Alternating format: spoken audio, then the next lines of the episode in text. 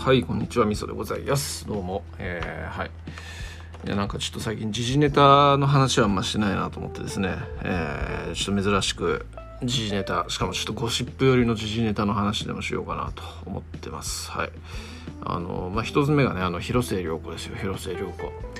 広末涼子さんっつったらね僕らの世代にはもう本当神のような存在っていう風に言ってる方が結構多いような気がしますね。僕の小学校時代からの友人はですねもう広末涼子のことがもう中学時代とか死ぬほど好きすぎてですねも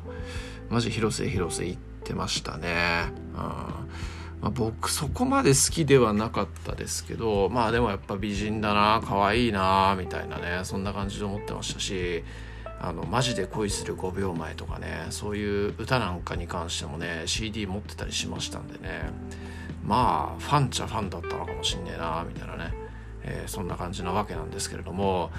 えー、ね不倫とかなんてしちゃってまあ何やってんだって感じですよねほんとね。はい。まあでもやっぱねあれだけやっぱ美人だったら美人でね世の中的にもすげえこう憧れてるそ人憧れられるべき存在なんでね。えー、なんかやっぱちやほやされるのが好きだったりするとああいうことに走っちゃったりするのかなみたいなね、えー、ことを思ったり思わなかったりというところなんですよ。でまあ別にそれの良し悪しどうこうはどうでもいいしまあそういう人って一定数絶対いるからまあ別にいいんじゃねえっていう感じで、えそれの不倫の是非みたいな話っていうのはもう問わないし、まあ、当事者裏切られた本人たちとかねあ本人っていうか夫とか子供っていうところに関してみればたまったもんじゃないしマジでぶっ殺してみたいな感じで思うんだろうなと思いつつも、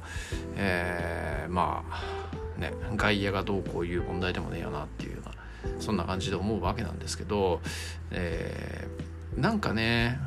これもまた分類分けみたいなそんな話になるんですけどこう90年代とか2000年代とかにいろいろと露出して活躍したアイドルとか芸能あの美人系の芸能人とかってえそれ以降の2010年代以降とかに活躍したこう同じようなジャンルの人たちに比べて、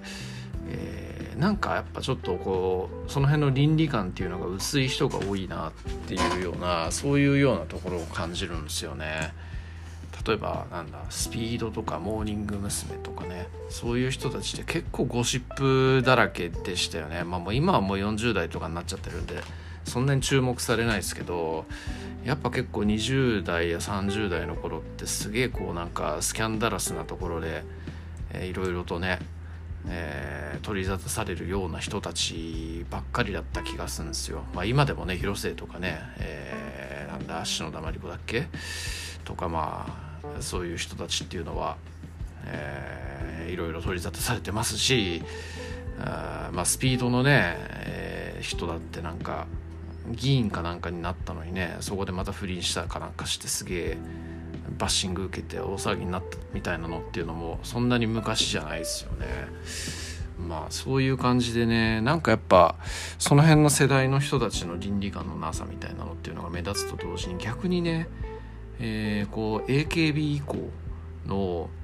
そういうアイドル系の人たちっていうのがえー、まあ、あるっちゃあるんでしょうけどそんなに目立たないというか、えー、まあ、AKB とかでトップ張ってた人たちでなんかそういう変なね、あの倫理に反するようなスキャンダルみたいなのってあんま聞かないですよね。多分。まあテレビとか見ないんで分かんないですけどあんのかもしんないですけどなんかせいぜいこう前田敦子が泥酔して、えー、みたいなそんな話ぐらいしか記憶にないんですけどなんかねやっぱこう逆にそういう90年代とかの人たちっていうのを反面教師にしてプロデュースする側っていうのが、えー、すごい気をつけてやっってるのかなみたいなね。そういう教育っていうのをめちゃくちゃしっかりやってるんだろうなみたいなね。そういうところがなんか見えるなっていうような気がしますよね。うん、まあでもなんかね、まず今今も知らないですけど AKB なんかあのなんだ恋愛禁止みたいなそういうような話っていうのが、有名でね、えー、まあこうある意味人権とかそういうのを無視してるみたいなそういうようなところがあるような話だなっていうふうに思ったりはしてたんですけど、えー、まあね。それをでもちゃんとそういうのを徹底してるからこそこう後々にまでそういう傷がつくみたいなことを防げているっていうね。そういうのがあるのかもしれないですね。うん、まあなんかねやっぱアイドルとかっていうのも本当にアスリートとかと一緒なんだろうなと多分一緒じゃ一緒本当考え方としては近しいんじゃないかなみたいなね。そういう感じですよね。だからやっぱそういう芸の道と、えー、まあ芸の道本業とね、えー、遊びを両立させるみたいなそういう欲張りっていうのがなかなかこう両立しづらいみたいなね。多分そういうのがあるからこそ、まあ、大人たちがね、えー、そういうところを抑制するみたいなのっていうのはやっぱりスポーツとかと一緒なんだろうなっていうふうに感じますね。うん、まあ個人的にはなんか結構こう人権とかね一度きりしかない青春っていうものを無視しているっていうところがあるので、えー、どうかなと思うしそういう世界の人たちっていうのをまあ正直言ってあんま興味ないというかそういうのが嫌だからあんまり見たくないとか、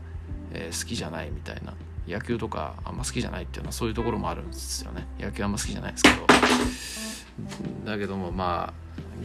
あねでもそういう世界や社会っていうところを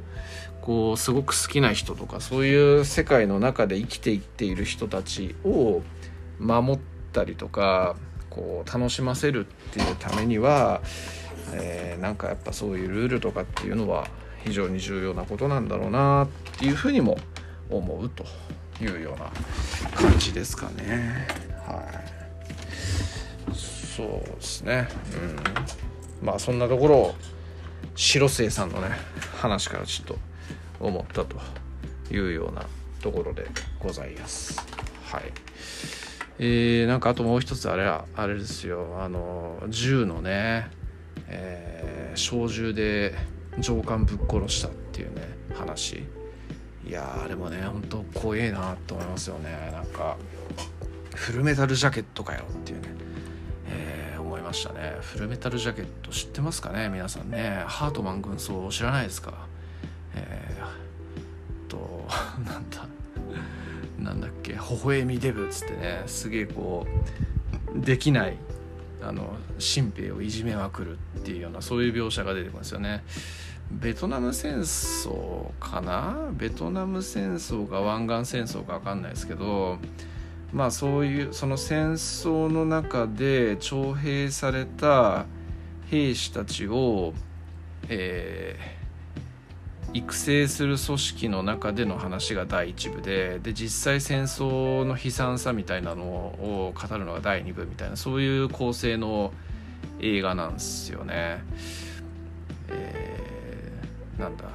返事をする時は、えー、イエスの前と後ろに「さあをつけろ」っつってねすごい有名なセリフがありますけども、まあ、ハートマン軍曹っていうねそういうその新兵たちの教育係の軍曹っていうのがえー、そういう新兵たちをすげえ鍛え上げるっていうようなそういう話なんですけど、まあ、こう何をやってももう全然ダメなね微笑みデブっていう人がいるんですよ。でその人を軍曹はもういじめていじめていじめ抜くんですよね。もう何やってもダメだから。ただこう銃のを撃つのだけは微笑みデブめっちゃうまいんですよね。だからそこの部分に関しては結構褒めたりはするんですけどでも本当それ以外の部分は走るっていうのもダメだしえー、なんかね普段の生活に関してもダメだしもうこう暴力を振るわれで連帯責任っていう発想があるから仲間たちからも疎んじられ、